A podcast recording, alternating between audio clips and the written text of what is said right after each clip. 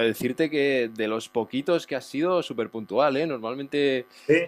Sí, sí, joder, sí, sí, tío. Me ha costado... Pues, pues he de decirte que soy el más impuntual del mundo, ¿sabes? Bueno, pues esta vez... Hasta esta que vez hoy, no. hoy he calculado bien el tiempo.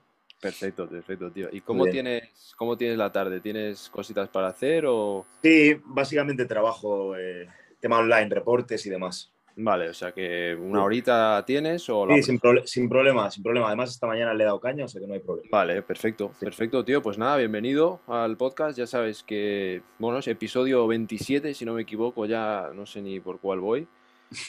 Y nada, ya te dije que se llama Culturismo a la Española Sí, y conocer un poco a los personajes del culturismo nacional, además a ti. Desde el principio eh, te tenía apuntado en mi lista porque me llama mucho la atención el personaje que eres, no solo como preparador, que yo creo que es lo que mucha gente te conoce. A lo mejor este último año ha cambiado un poco la cosa por eh, pues todo el, evento del European y tal, pero además de ser preparador, eres a nivel amateur de los culturistas Sí. más, digamos, a nivel más alto nivel que hay en España, ¿no? Eh, entonces, bueno, pues eh, conocerte un poquito, que nos cuentes un poco tu historia y poco más, tío, pasar un buen ratillo. perfecto. Pues Vale. cuando quieras, cuando quieras te voy comentando. Muy bien, tío. Pues mira, antes que nada, si te quería preguntar cómo estás, porque sé que has tenido un pequeño susto, si quieres comentar un poco lo que ha sido y cómo está yendo un poco toda la recuperación y tal. Sí, bueno, pues a día de hoy estoy, estoy perfectamente. Eh, Tony Hernández es quien se está ocupando un poco del, del seguimiento, tanto a nivel orgánico como hormonal, porque ten en cuenta que, claro, yo venía de ser eh, un usuario de, de fármacos, porque he sido competidor en activo eh, más de siete años. Y, y claro, eh, a la hora de recuperar el eje, pues es una tarea difícil, ¿no? Entonces, Tony Hernández, la verdad que en España es de los poquitos que, que controla bastante bien y, y bueno, pues eh, gracias a Dios estoy ya bien, tengo mi eje en rango, todavía un rango bajo, pero bueno, estoy con- convencido de que aquí a unos meses estaremos ya incluso en un rango alto de, de testosterona endógena. Eh, respecto al tema de mi inmunidad hepática, tengo una enfermedad autoinmune. Eh, ¿Qué pasa? Que cuando esto se activa, me afecta a nivel hepático y produce daño hepático, es decir, las transaminasas de repente se elevan muchísimo con todas las consecuencias que tiene un mal funcionamiento del hígado que, que, bueno, pues puede repercutir pues, todo a nivel digestivo, a nivel de absorción, de filtrado, etcétera, etcétera. Eh, esto salió eh, a causa de una hipercalemia que, que me ocurrió en octubre. Yo había terminado de competir para septiembre aproximadamente. Estamos justo, justo en esa fase de, de rebote que se llama, ¿no? Que, que, bueno, lo que buscas es mantener un poquito las ganancias de la preparación, eh, mantienes la preparación las largas de cuatro o seis semanas más y mientras tanto vas depurando eh, a nivel orgánico durante ese periodo. ¿Qué pasa? Que yo realmente soy una persona que no tiene límite para el entreno. Soy, me considero un, un auténtico loco del entrenamiento eh, hasta un punto obsesivo, ¿no? Entonces forma parte de mi día a día y yo sin entrenar no me siento bien. ¿Qué pasa? Que, que, cuando llevas seis campeonatos seguidos y una temporada tan larga, una preparación tan larga, realmente estresar al organismo de esa manera por mediación del entrenamiento y, y una ingesta tan alta de calorías no es, no es lo ideal. Entonces yo, mi cuerpo entró en un estado de radiomiólisis. La radiomiólisis eh, básicamente eh, hace que los riñones se sobrecarguen en exceso. Eso unido a toda la preparación que había llevado, eh, casualmente lo comenté, bueno, lo comenté en el canal de Más Músculo, eh, llevaba unos días tomando telmisartán, que es ahorrador de potasio y tal. El caso es que eh, eso hizo que el potasio elevase, se elevase mucho en sangre, mi riñón no lo filtrase bien y, y bueno, fue una hipercalemia que fue muy fácil de, de darse cuenta de que estaba ocurriendo porque básicamente se te, se te agarrota todo el cuerpo y, y, bueno, en mi caso me costaba incluso andar, ¿no? Nada, fui a urgencias, me pusieron magnesio con insulina para, para equilibrar esos niveles y en cuestión de tres horas yo estaba ya perfectamente. ¿Qué pasa? Que bueno, eso queda registrado ahí, ¿no? Porque cuando, cuando entras en, en urgencias hay un cuadro clínico bastante alterado por esta hipercalemia. ¿Qué pasa? Que ya, bueno, pues empiezan a mirar el riñón y, y empiezan a mirar el corazón. ¿Por qué? Porque cuando sube mucho el potasio en sangre, el corazón es propenso a sufrir una arritmia. Y claro, eso ya son palabras mayores. Entonces, bueno, las urgencias se asustaron bastante, te asustan bastante. Luego la cosa no fue para tanto, pero bueno, eh, siempre es mejor, digamos, en este sentido, preocuparse a dejarlo pasar, ¿no? Eh, a partir de ahí hice un seguimiento, fui, fui por lo privado, por la, clínica universitaria de Navarra. y bueno, me estuvieron haciendo pruebas, eh, fui a uno de los mejores cardiólogos que hay a nivel nacional, eh, que es el doctor Calabuch, y, bueno, eh, a nivel de corazón estaba perfecto, a nivel renal perfecto, pero cuando me estaban haciendo las ecografías y tal, vieron ese daño hepático. Y ese daño hepático, pues como te comento, ha desembocado en una enfermedad autoinmune. Ahora mismo mis transaminas están, están bien, pero bueno, eso se puede activar. Entonces, tenemos que ir controlando mucho todo lo que es la preparación y, por supuesto, controlar el entreno y, de hecho por eso este año he querido enfocar el entrenamiento de, otra manera, ¿no? Darme un poquito más de descanso, enfocarlo de otra manera y bueno, estoy seguro que volveré a, mis tipos de entrenamientos de altísimo volumen, de tal, pero lo tendré que hacer de una manera pues más paulatina, más moderada y con más cabeza en general.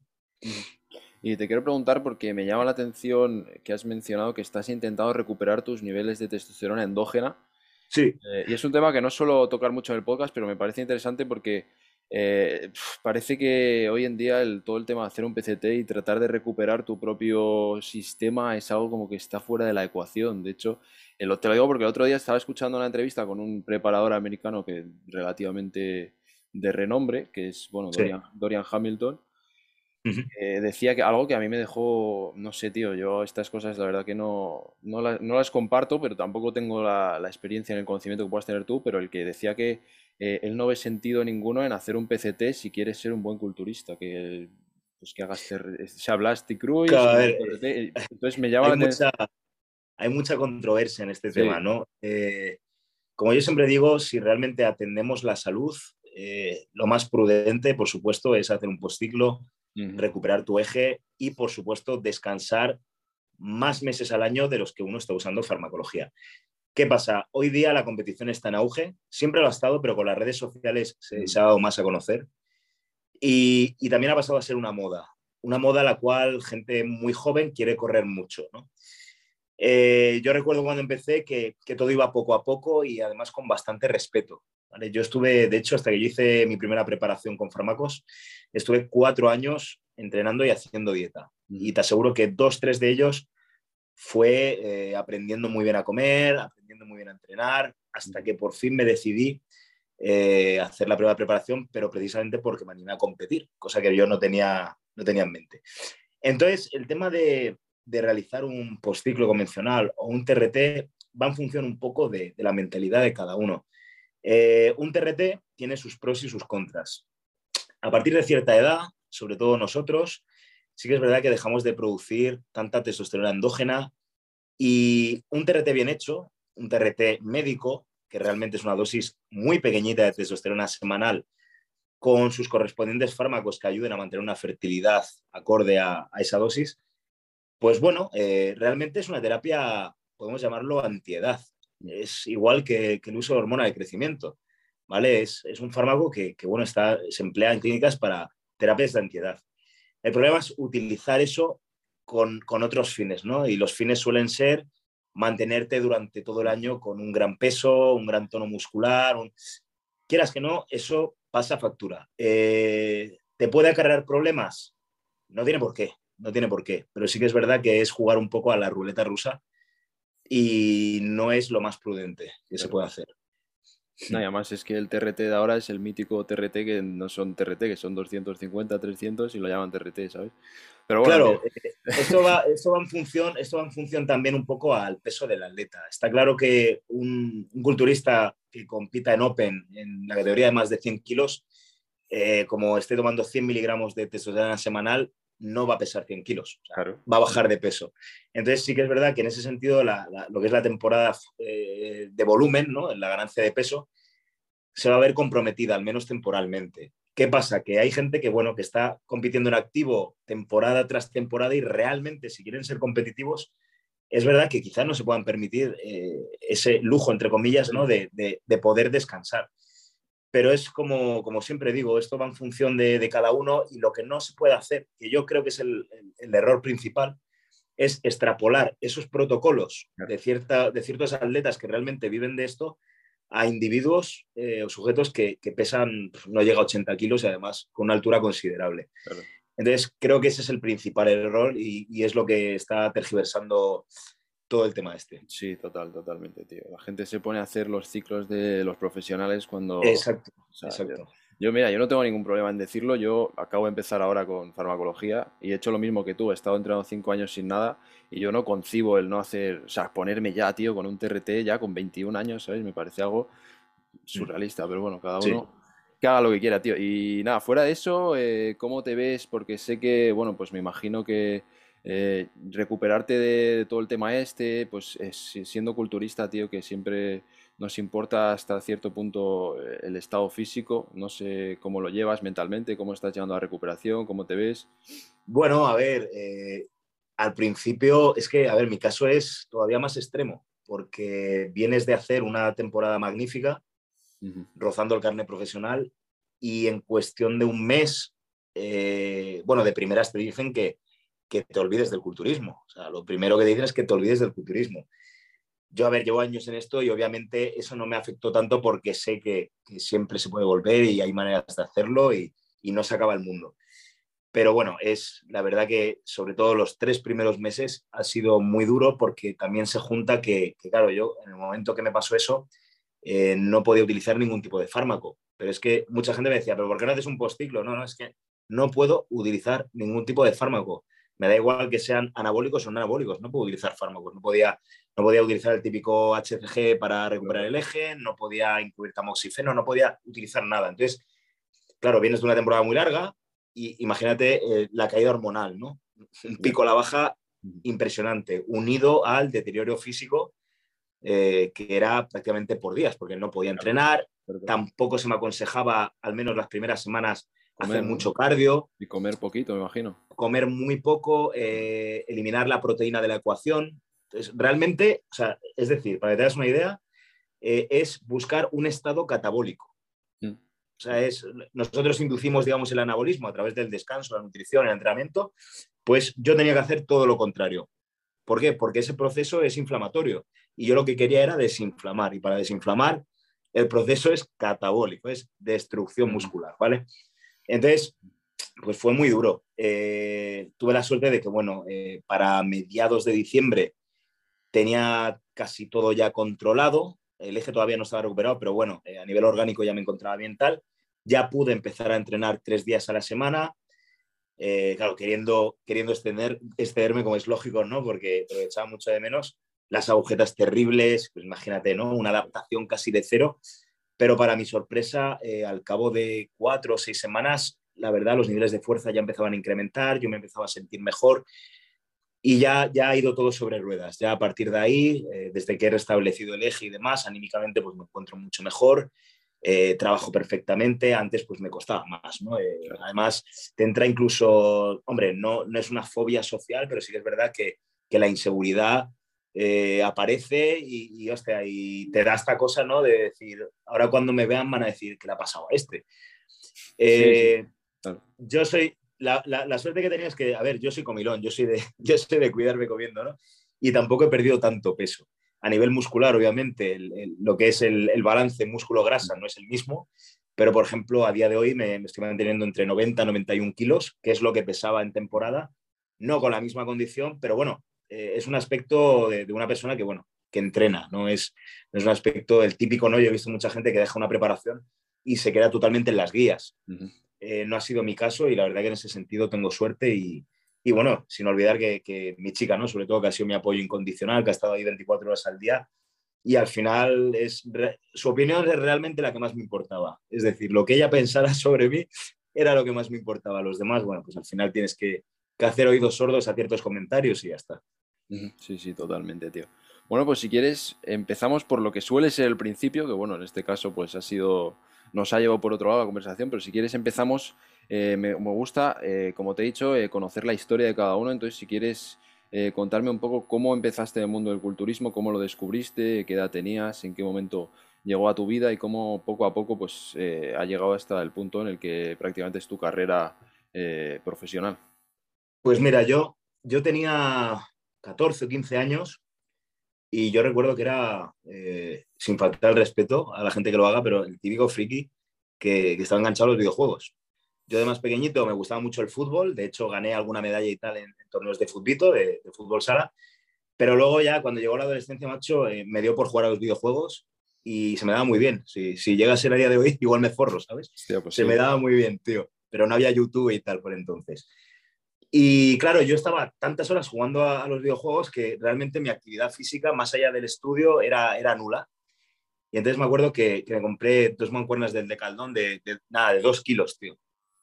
Y yo era antideporte. O sea, yo en, esa etapa era antideporte. Y nada, en la, en la misma silla del ordenador, tío, empezaba a hacer tipo curl de bíceps, tal. Igual me ponía algún vídeo así de, de gente de gimnasio, mi música. Ya empecé a hacer flexiones y ya me piqué, tío. Y me piqué sobre todo con las flexiones. Me tenía que hacer todos los días 100 flexiones. O sea, como fuera, 100 flexiones. Y al final las sacaba. Eh, de ahí pasé a comprarme mancuernas de más peso. Y nada, en mi cuarto, tío, me ponía mi música y entrenaba tal. Y ya cuando entré en la época de bachillerato, yo me bajé a estudiar al sur por una serie de, bueno, de temas personales, ¿no? De, tengo una familia un poquito desestructurada y tal, y me fui a vivir con mis abuelos. Y el pueblo, el pueblo, para que te, hagas idea, es un pueblo de 5.000 habitantes aproximadamente. Es una aldea prácticamente. Sí, el, de, el, de, mi abuela es más pequeño, tío, así que me lo imagino. Pues imagínate, ¿vale? Y, y, recuerdo que, nada, yo estaba ahí en el instituto, yo seguía entrenando en mi casa. Tenía mi banco de abdominales, mis mancuernas hasta 10 kilos de estas desmontables, tal. Yo entrenaba en mi casa, hacía un poco de todo lo que me apetecía. En muchos abdominales, también recuerdo que me piqué, que es uno de los motivos, esto lo hago con Jesús Gallego, es uno de los motivos por el cual ya no, no hago abdominales. Y tengo, tengo un taco abdominal brutal. Tío, me dio la obsesión. Si tenía que hacerme 100 flexiones al día, los abdominales eran 1000. O sea, me tenía que hacer 1000, pero un punto obsesivo. O sea, yo cuando me pongo una cosa, tengo algo, tío, que me produce obsesión y hasta que no lo hago, no, no paro, no paro. Ya se me quitó la obsesión, menos mal. Eran 1000 abdominales todos los días, tío. Eh, entonces, bueno, nada, cuando yo estaba en el instituto, pues me informé un poco a ver qué gimnasio había allí en el pueblo, porque digo, me voy a apuntar a un gimnasio en vez de estar en mi casa. Y se lo comenté a un compañero de clase, es un primero de bachiller. Y me dice, pues hay, hay un gimnasio de una tal Marijose, tal. Y claro, cuando fuimos a verlo, el gimnasio, tío, era como el salón de mi casa, que es pequeñito, igual, ¿vale? Con un puente polea, una máquina de extensiones, un press banca plano y un mancuernero hasta 20 kilos. O sea, no, no había nada más, tío. Y unas paralelas para hacer fondos y dominadas. Y nada, tío, me apunté. Al principio me costó coger el ritmo porque me gustaba entrenar en mi casa, ¿no? Era, lo veía más íntimo. Y nada, empecé a picarme, fui allí y me acuerdo que hacía sobre todo ejercicios de, con mi propio peso corporal. Hacía muchas dominadas, muchos fondos, eh, jalones y, sobre todo press banca, ¿vale? El brazo no me gustaba entrenarlo, nada, tío. De hecho, no hacía brazo. Y nada, estuve así dos años. Y ya, tío, empecé a ver una serie de resultados en mi cuerpo que me motivaban a, a indagar un poquito más en el tema. Y por entonces recuerdo que, había foros tipo eh, fitness culturismo, eh, estaba más el COP tal, y me fui registrando en todos los foros y fui leyendo. Y ya pues me empecé a confeccionar mi dieta y tal. Y de ahí, pues cuando terminé la, universidad, fíjate, lo primero que hice para poder entrar en un gimnasio en condiciones fue sacarme el carnet. O sea, según cumplí los 18, ese mismo verano, eh, verano que, que terminé el bachillerato, me saqué el carnet de coche y me hacía todos los días para entrenar más de 100 kilómetros. Todos los días.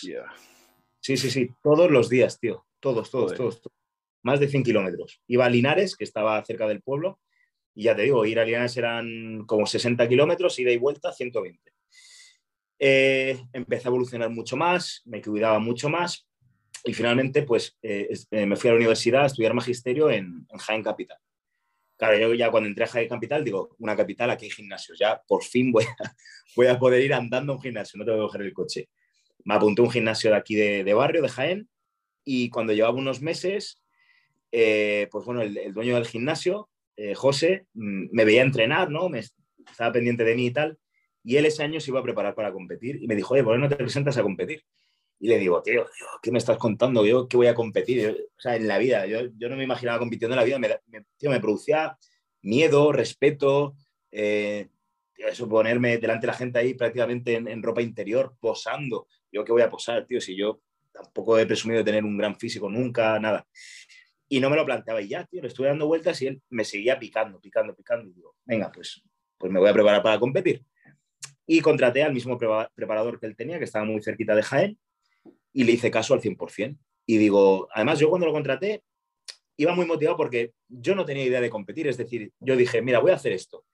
Quedan supuestamente tres meses para competir, yo voy a hacer lo que me pone y, y que salga lo que tenga que salir, me da igual, o sea, no, porque no voy a competir. Yo en mi cabeza, si no voy a competir, pero voy a hacer las cosas bien por mí. Y tío, según avanzaba en las semanas, tal, tal, tal, digo, hostia, digo, ahí hice mi primera preparación y digo, coño, pues al final me estoy medio viendo, ¿no? Digo, o sea, al final saldré y todo, tal.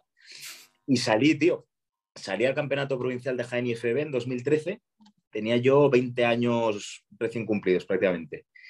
Y recuerdo, bueno, fue un desastre, tío, esto es anecdótico, me olvidé las chanclas, eh, la toalla, tinte porque iba tintado de mi casa, me olvidé el DNI, y menos mal que, bueno, mi entrenador conocía a ciertos jueces y, oye, mira, que este es Fran, que se le ha olvidado el DNI, pero que es él, es el que se ha apuntado. Tú tienes que presentar tu DNI, ¿vale? Bueno, y va y me dice un juez, estaba yo en el baño y me dice un juez, vamos a juntar las categorías porque no hay categoría junior. Ya, tú imagínate, tío, yo 20 años, eh, la vergüenza que me daba a mí competir, tal, que ni me lo planteaba, y llegas ese año ilusionado, ¿no? La primera vez y dices, bueno, me voy a enfrentar a gente de mi edad. No, no, no, te vas a enfrentar contra gente de hasta 40 años, gente senior la bodybuilding senior, hasta 80 kilos, ¿vale? Yo pesaba 68, hazte idea.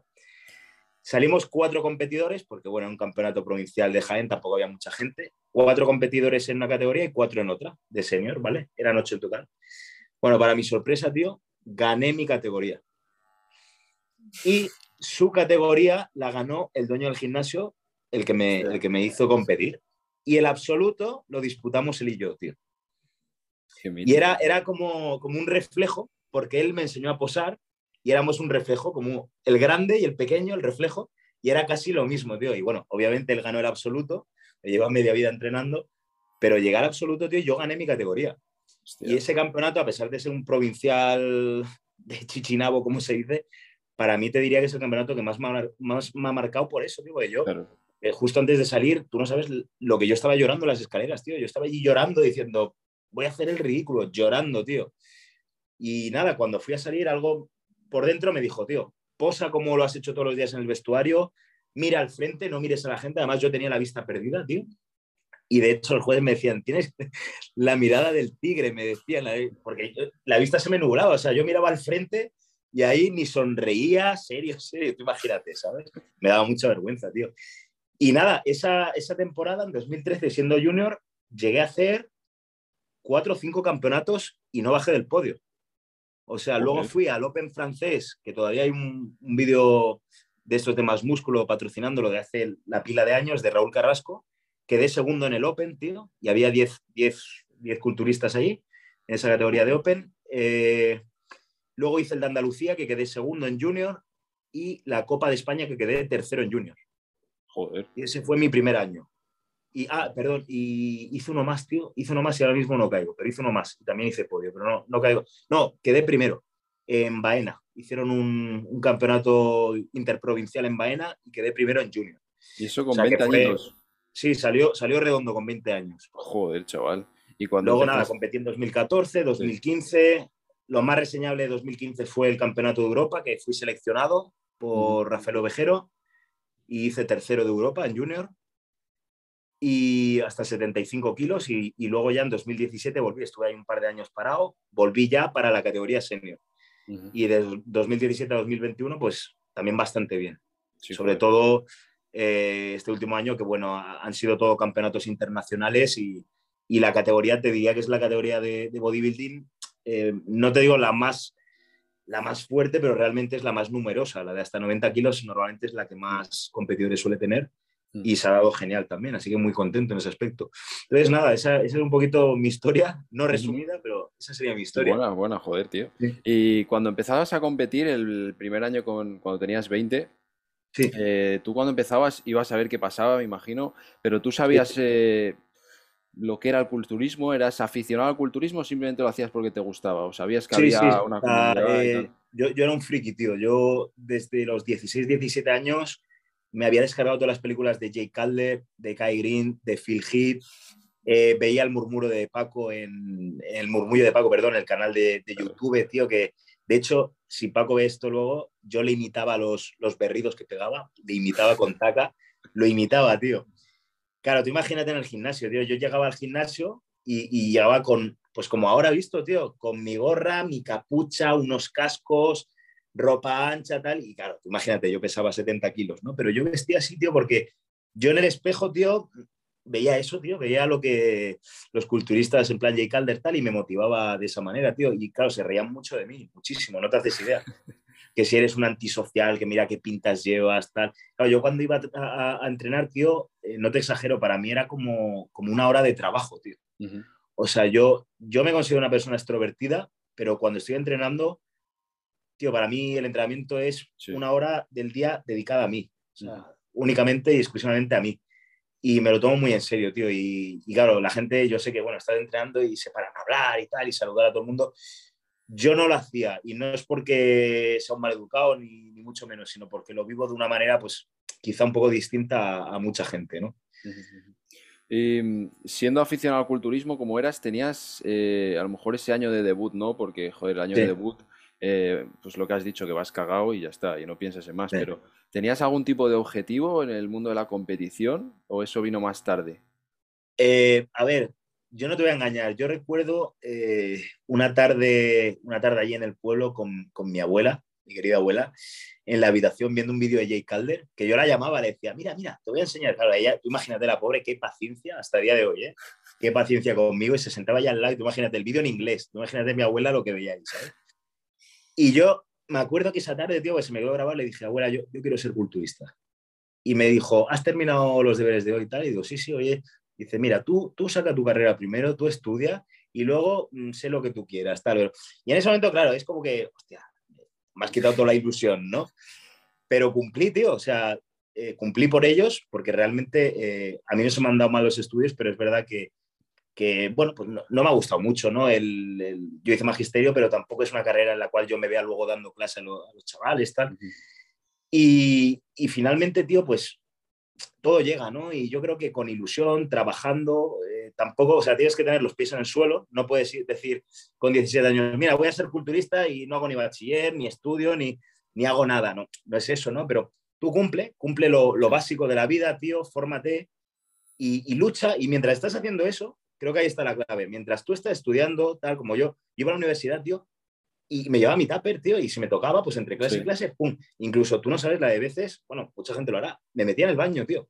Hostia, me metía en el baño. Lo he hecho yo, a Sí, sí, sí. Claro, en el baño, en un retrete, tío, que claro, cuando entraba la gente al lado, yo ahí comiendo y. ¿Qué se, qué se pensarán cuando estuviese aquí comiendo? ¿sabes?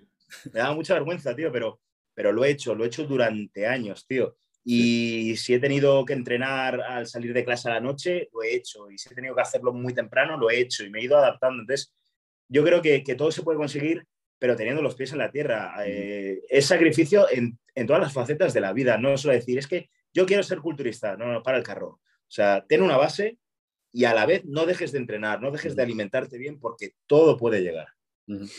Sí, sí, total. Al final son muy poquitos los que pueden dejar todo y dedicarse al culturismo. Para el resto es parte de la vida, nada más. Simplemente hay que implementarlo, yo creo, lo mejor que se pueda.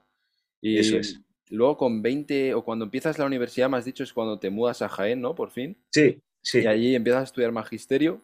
Sí. Eh, y esos cuatro años de universidad, eh, ¿continuaste, seguiste compitiendo y, a nivel nacional todo o saliste también? Todo.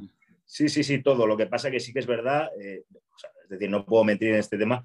Cuando llegaba la época de competiciones, que normalmente si era la primera temporada se me juntaba con los exámenes, pues, hostia, pinchaba ahí un par de asignaturas seguro porque al final, al final tú imagínate, ¿no? Además, por entonces, el primer año tuve un preparador, pero a partir de ahí eh, yo lo tenía como amigo, simplemente él me veía, ¿vale? Me daba esa seguridad, pero la dieta y, la rutina y todo me lo preparaba yo. Y entonces yo durante esa época estaba muy de moda hacer dietas cetogénicas y tal, y yo recuerdo que hacía prácticamente cetosis, o sea, descargas, pero descargas de, igual hacía doble entreno, doble sesión de cardio y no comía hidratos durante ocho semanas pero locura, yo, yo no sé cómo no, salí loco. Loco estoy, pero, pero no sé cómo no acabé muy mal, ¿vale? Y, claro, tú imagínate, cuando iba, eh, recuerdo que tenía horario de tarde, eh, de tarde en clase, cuando yo entraba a clase, tío, la verdad que había asignaturas que, que me dormía, es que me dormía. Me dormía. Entonces, claro, a ver, eso, eso repercute. Pero bueno, luego, oye, pues las vas recuperando en verano y ya está. Tampoco, sí, sí, sí. tiene más.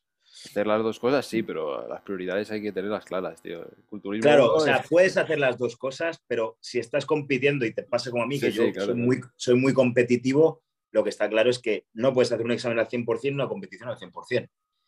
Entonces sí que es verdad que igual sacrificaba un poco de eso por lo otro y luego en verano, pues mira, oye, eh, me gestionaba mejor el tiempo y, no había competición y me dedicaba más a estudiar. Y ya está. Y una vez acabas la, universidad, sí. Eh, ¿cuál fue el plan? O sea, ¿qué, qué, hiciste después? ¿Te empezaste a trabajar? Eh, pues, compitiendo? ¿Cómo fue un poquito la cosa? Pues mira, ya cuando terminé las prácticas y demás, eh, me aventuré a hacer una tienda de nutrición aquí en Jaén, que me hacía mucha ilusión, tío, lo que pasa que yo sabía que eso tenía mucho riesgo.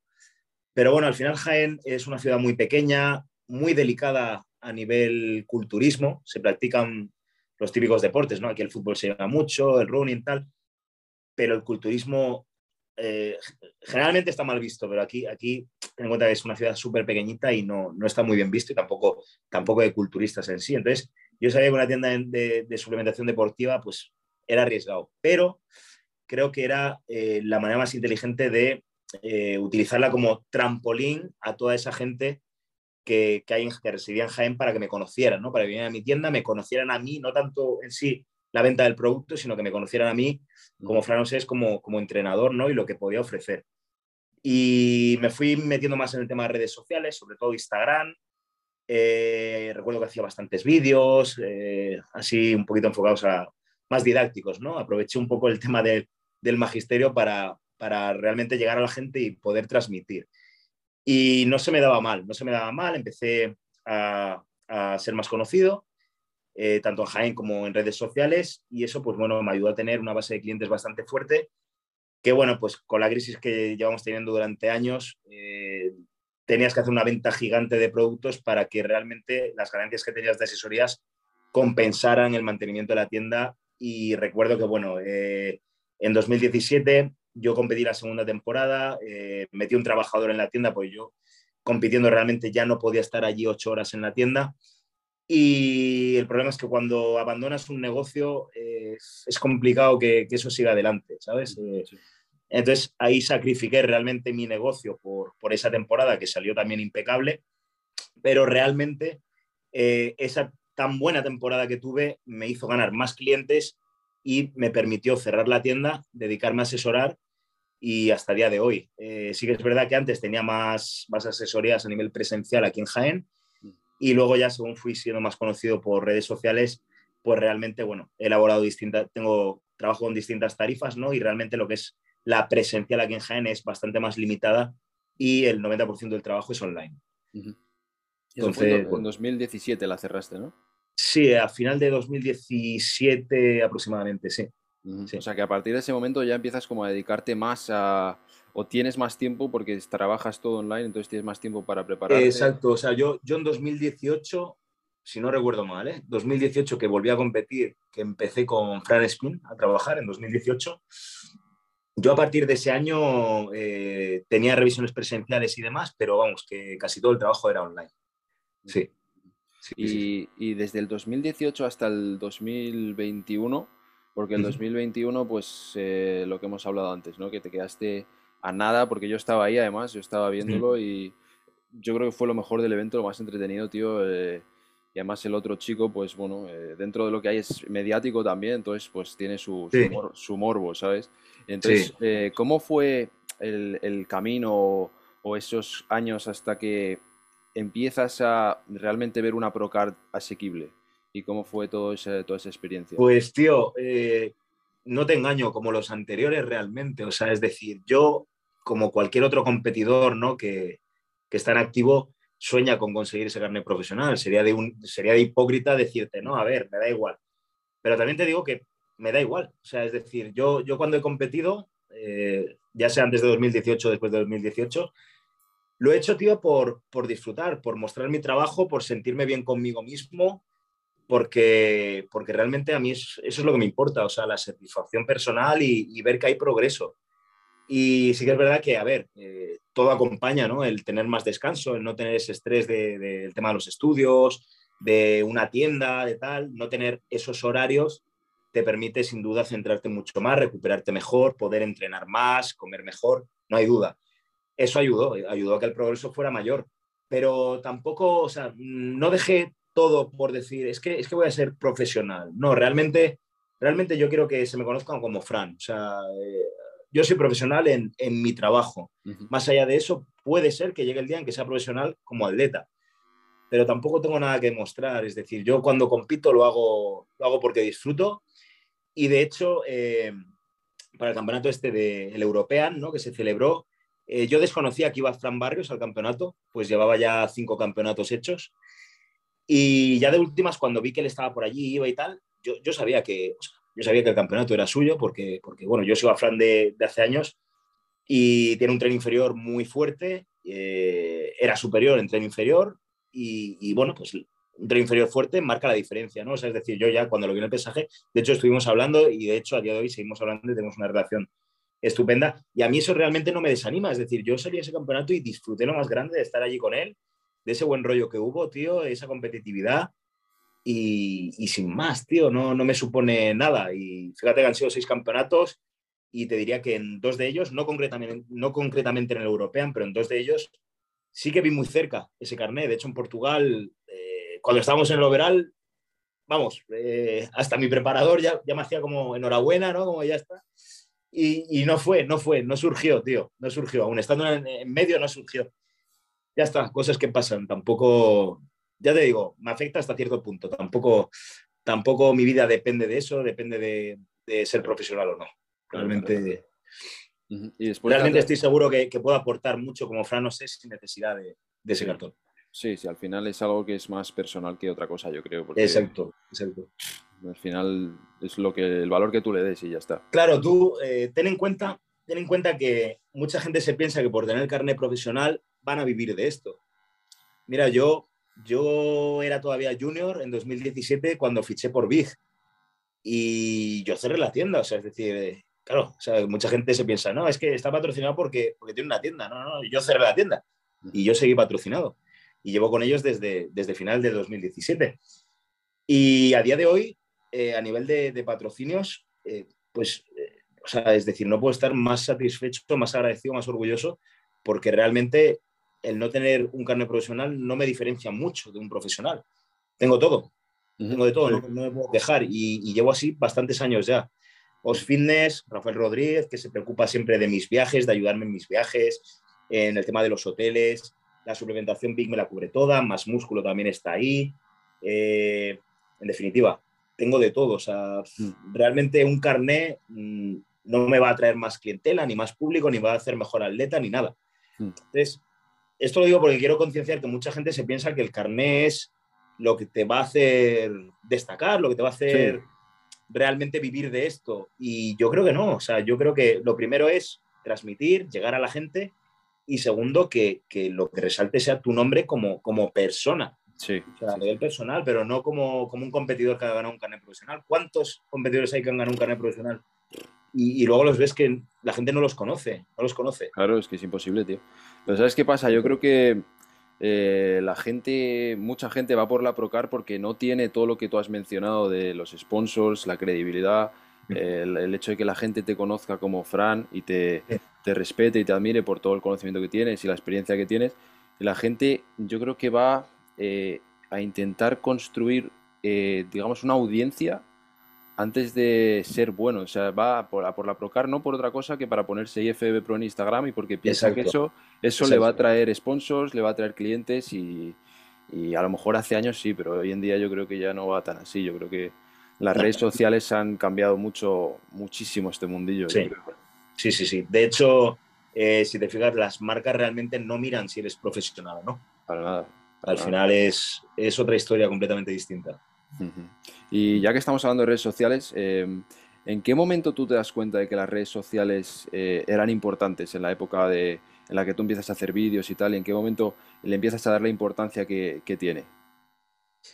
Pues yo me di cuenta allá por 2017, o sea, ya cuando yo estaba, yo, yo tenía la tienda por entonces y vi que las redes sociales eran una manera de realmente, cuando tú tienes un producto, una manera de, promocionarlo a nivel nacional sin necesidad de tener ni siquiera una página web ni nada. O sea, si, lo haces bien, puedes llegar a mucha gente.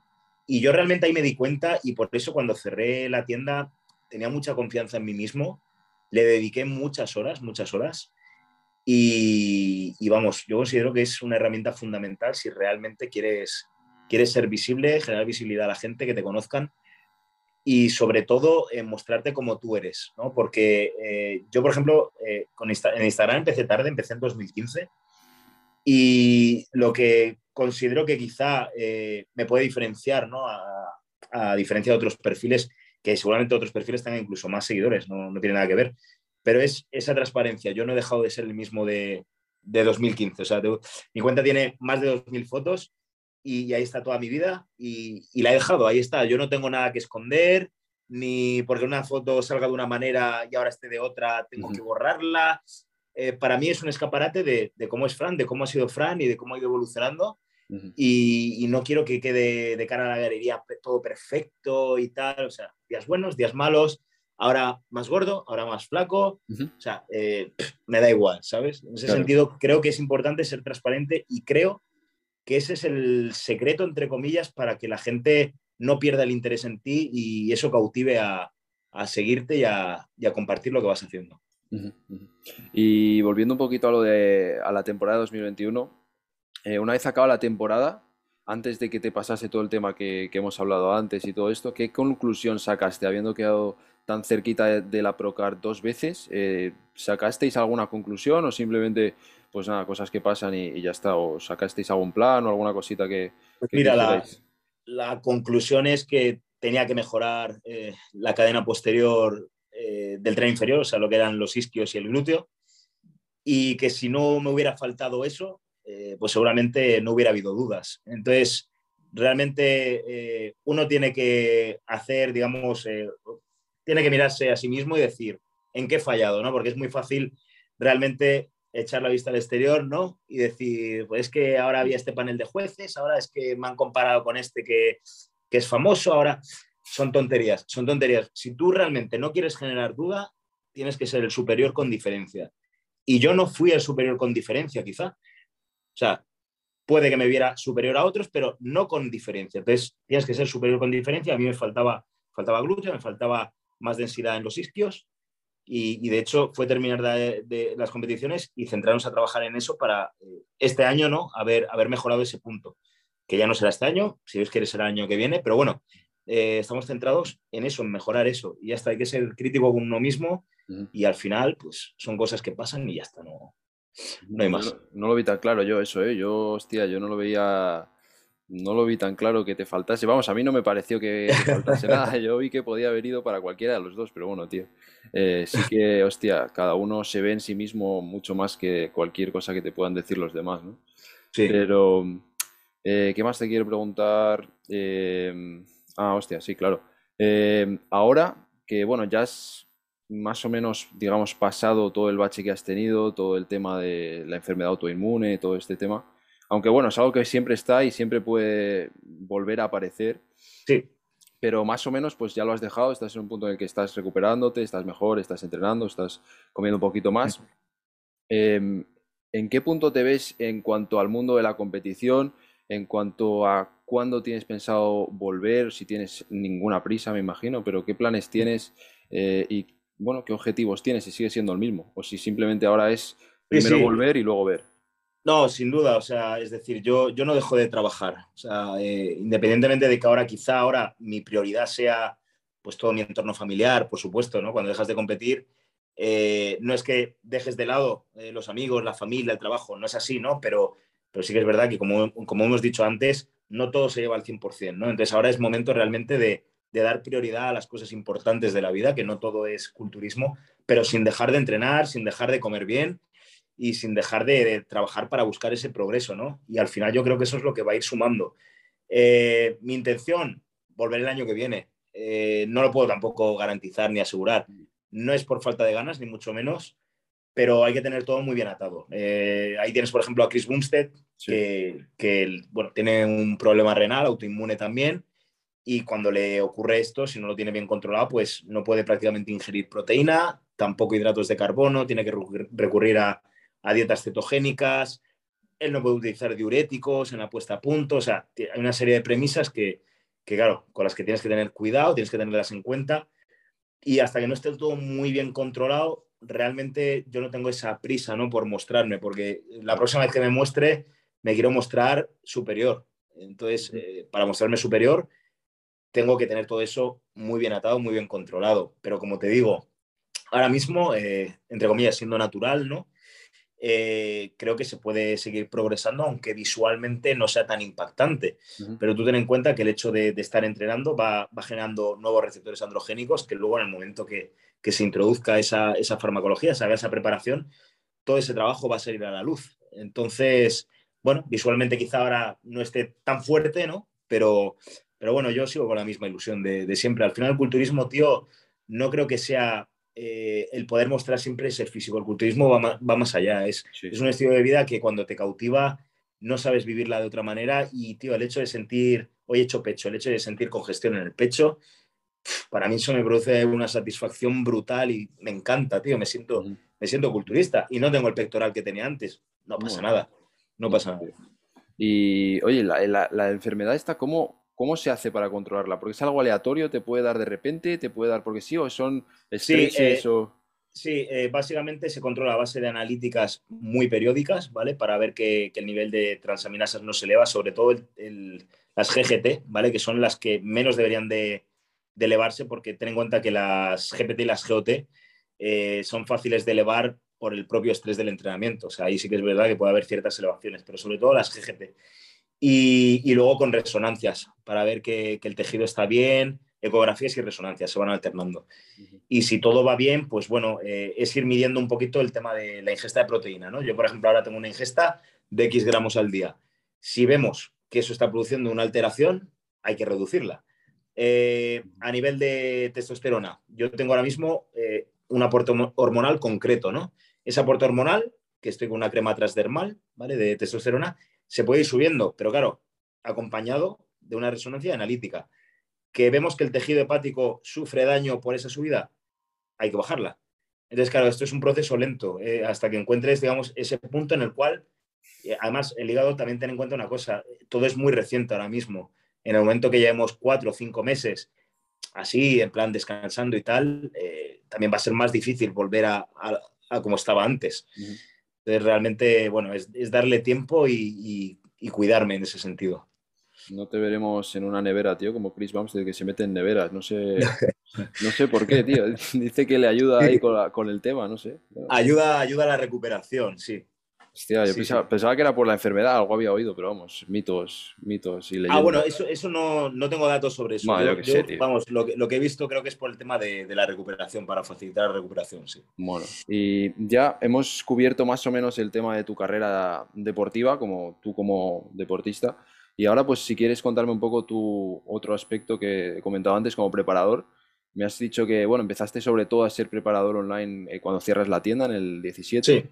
Y bueno, ¿cómo ha sido un poquito todo y cuál es tu, un pequeño resumen de cuál es tu filosofía de, culturismo, cuál es tu manera de aplicar las cosas? Pues mira, eh, mi filosofía es, eh, es la siguiente. He crecido en la vieja escuela, me he quedado con los valores de la vieja escuela, que creo que son irreemplazables, y he aprendido, considero que he aprendido lo mejor que tiene la nueva escuela, que considero que hay muchísimos avances, tanto a nivel de nutrición como de entrenamiento, como de farmacología. Y entonces al final he aunado todo eso y he elaborado, digamos, un sistema al cual yo creo que, es lo más eh, equilibrado y lo que más frutos puede dar, porque estamos quitando lo negativo ¿no? de, la vieja escuela que, al final quizás se van mucho a los extremos, por ejemplo, a la hora de prepararte. Yo, yo he pasado por eso, ¿no? Pues eso, dobles entrenos, eh, estar dos meses sin hidratos, tal. No es necesario, no es necesario llegar a ese punto, no hace falta. Sales igual de bien o incluso mejor haciéndolo de otra manera. Entonces, pero sí es verdad que la vieja escuela tiene ciertos valores, como es, por ejemplo, el trabajo diario, el entrenamiento duro, llámalo extremo, me da igual, el no fallar la dieta, ¿vale? Independientemente de que ahora, como te digo, no haga falta eh, cometer eh, esos extremos que se hacían antes, pero al final esa constancia, esa disciplina y esa pasión por el deporte nos lo ha brindado la vieja escuela, como en muchos ámbitos, ¿no? Entonces, pues bueno, mi filosofía es un poco esa y luego también en 2018, a partir de 2018, yo tenía una serie de ahorros que fui invirtiendo en, entrenadores de fuera a nivel online, pues como fue Matt Jansen, también la época de Milos, obtuve bastante información, también entrenadores eh, españoles, nacionales, también he, pasado por varios, sobre todo eso, para, ir aprendiendo, ¿no? no porque sea un chaquetero en sí, Eh, y de hecho, cuando, cuando empecé con Fran, él lo sabe, eh, eh, a nivel de entrenamiento, o sea, él me lleva la nutrición y, lo que es la preparación, pero a nivel de entrenamiento, o sea, tenemos un acuerdo y es que yo iba a ir contratando distintos preparadores para ir viendo sus enfoques, incluso yo los he compartido con él y él los compartía conmigo. Por entonces, recuerdo que John Meadows seguía vivo, pues de su muerte, por desgracia, ha sido bastante reciente. Y, a, los dos nos gustaba mucho ¿no? la filosofía de John Meadows y, compartíamos, compartíamos todo. Él me mandaba programas que John le mandaba a él, porque él estuvo en su, en su equipo. Yo también, eh, de Matt Jansen. O sea, eh, una manera de, alimentar ese aprendizaje. Y, creo que me ha ayudado mucho a, a establecer los dos últimos años ese sistema de entrenamiento que creo que es el que más me ha ayudado a evolucionar en tan poco tiempo. Eh, claro, ese sistema de entrenamiento lo he acoplado a mí con esos conocimientos. Eh, no se puede extrapolar a cualquiera de mis clientes. O sea, yo, yo si hacía 50 o 60 series de un grupo muscular, yo eso, aunque tengo una tendencia al alto volumen, no podía extrapolarlo a, un usuario promedio porque te lo cargas. Y esa misma filosofía, ahora a mi vuelta, cuando empecé a entrenar, eh, intenté adaptarla un poco, se puede adaptar, funciona, ¿vale? Pero este año quería seguir aprendiendo, tío. O sea, como me pasó en 2018, digo, mira, eh, realmente ya he conseguido eso y, quiero seguir aprendiendo, no me quiero quedar ahí, ¿vale? Porque sí, eso me gusta, sé que me funciona, perfecto. Voy a probar algo totalmente a la contra de lo que estaba haciendo. Y voy, no, no por la teoría, sino mediante la práctica, voy a corroborar que me funciona o no me funciona. Y al final eso también te enriquece, tío, y, y es información que puedes aplicar en tus clientes y yo creo que, que, no hay que, hay que reciclarse, tío, no, no te puedes quedar en, pues. en, el pasado, por muy bien que te haya ido, por mucho que hayas demostrado, hay que estar renovándose, que al final es lo que la gente pide y, eso es lo que procuro hacer. Sí, joder, la clave. Y mm, como has mencionado ya un poquito preparadores que has tenido, siempre me gusta dedicarles un pequeño un espacio eh, en el que menciones a los preparadores que has tenido, eh, un poquito si quieres lo que te han aportado, en qué momento han venido y pues eso, para que tengan su, mención en, tu carrera. Sí, eh, bueno, a ver, a ver si me acuerdo, tío, me acuerdo de todos. Eh, aquí de españoles, claro, es que a ver, preparadores, yo de fuera he estado con algunos, ¿vale? Pero no realmente, no me han llevado a competir, ni realmente he estado pasando muchas revisiones, ¿vale? Pero bueno, puedo hacerte mención de ellos. Que me hayan llevado a competir, en 2013 fue Rafael Barrios de, de Linares, eh, que bueno, venía de la escuela de Emilio Martínez. Eh, luego, ¿con quién más estuve? Luego estuve autodidacta bastantes años. Tony Gutiérrez, estuve con él un año, que es quien me sacó a competir en 2017.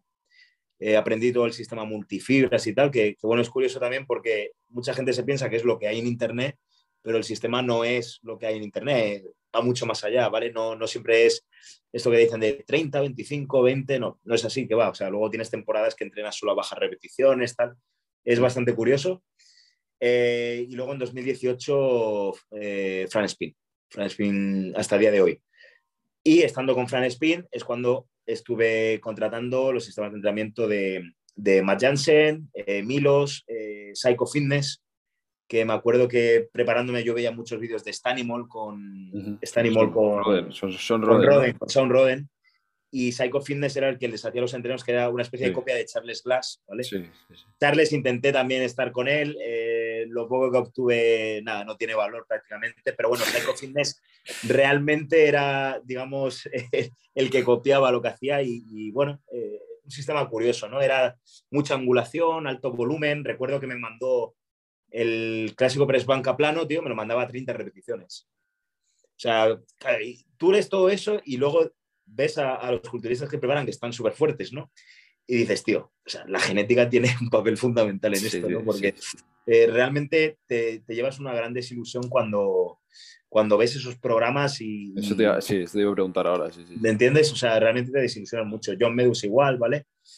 Eh, y luego de, de varios foros que también estuve, eh, un famoso forero de, ¿cómo se llama? Professional Master que se llama B-Boy, ¿vale? B-Boy también, que era de la escuela de John Medus. En fin, ya te digo, eh, mucha gente, tío. Ahora mismo, ahora mismo tendría que recapitular, pero mucha, mucha gente. ¿Y con cuál de los dos te quedas? ¿Con Estados Unidos, los americanos o lo que hay aquí? Eh, hombre, aquí tenemos una materia prima excelente, tío. Es, es, como el jamón, el jamón es incomparable, tío. El jamón gana la hamburguesa americana, no hay duda. Eh, me quedo con lo, con lo, de aquí. Lo que pasa que considero que los mejores de aquí han aprendido también muchas cosas de fuera. claro, ¿Vale? Entonces, me quedo con lo de aquí, pero claro, sin desmerecer lo que hay fuera, que, que creo que a día de hoy con, con, el tema de las redes sociales, pues podemos aprender muchísimo, tío. Si, si somos inteligentes, nos podemos quedar con mucha información muy valiosa. Mm. Sí, pero los de, los de aquí han aprendido allí porque, vamos, allí había culturismo cuando aquí todavía prácticamente no había ni, ni, pesas. Tío. Exacto, exacto. La época de Vince Gironda y esos Exacto, exacto. De hecho, Fran, por ejemplo, sabe tanto, Jesús Gallo y tal, por eso, ¿no? Porque eran unos frikis, como me ha pasado a mí, y, contrataban a, a, preparadores de fuera, incluso se fueron allí y tal, y realmente es como han obtenido información. Tú ten en cuenta que si tú te quedas en tu pueblo, tío, y dices, no, no, yo es que soy de mi pueblo, de mi pueblo no salgo, pues no vas a ofrecer nada nuevo. ¿Vale? Entonces hay, que, hay que renovarse, hay que aprender y abrir la mente para, para ciertas cosas, no para todo, pero para ciertas cosas. Sí, para algunas. Y nada, ya la última, tío. Me gusta siempre eh, preguntar por proyectos o cosas que, que tengas que te permiten hasta, pues al fin y al cabo, dedicarte a una carrera dentro del mundo del culturismo. Has dicho, bueno, hemos hablado de tu carrera como preparador, eh, de tus sponsors y tal, pero un poco de todo lo que te permite, al fin y al cabo, eh, pues dedicarte en cuerpo y alma al, culturismo. Sí, pues bueno, proyectos así a corto plazo, ahora mismo la verdad que muy centrado en, los clientes que tengo, que la verdad pues me está yendo muy bien, muy bien, estoy muy contento. Eh, este año concretamente, al igual que pasó en 2019, tengo eh, una línea de, competidores. Ya no es que sean muy competitivos, que estoy seguro que, lo pueden ser, eh, sin que olviden eso, ¿no? que tienen que compararse con su, con su versión anterior, que no todo es ganar en la tarima, ¿vale? Puede ser competitivo sin necesidad de ganar en la tarima. Y estoy ilusionado con eso, ¿no? Sobre todo con eso porque eh, normalmente los años que yo compito si saco gente a competir es en la, en la otra temporada, no tanto cuando yo estoy compitiendo. Si saco son muy poquitos. Y este año, puesto que me he planteado no competir, mi chica compite y tal, pues estoy muy volcado en, disfrutar tanto de las competiciones de mi chica como, como, la, de, como la de los clientes que llevo. y, que son muchos, son muchos. En 2019 saqué a 10 competidores en una misma temporada. Salieron muy buenos resultados. Es cuando la, la NPC empezaba a arrancar aquí en España. Y este año estoy convencido que también. Eh, más allá de eso, pues, tío, seguir aprendiendo, seguir renovándome, intentar ofrecer algo, digamos, diferente o más novedoso, que al final es, es lo que llama, eh, sin olvidar que, que, bueno, que lo que funciona, todos sabemos lo que es y, y poco más, tío, poco más. Perfecto, pues nada, tío, ya está, esa era la última. Hemos clavado una hora, ¿eh? Estupendo. Genial, tío. Genial. Pues, pues, nada, darte las gracias por, por, el rato, que, joder, pues siempre está bien aprender, escuchar un poquito, eso de quien sabe más. Y pues nada, tío, eh, ya te diré cuando la saco y todo eso, pero nada, gracias. y, y, un abrazo, tío. Un abrazo, gracias. Vale, venga, cuídate, chao. Chao, hasta luego. Chao, chao.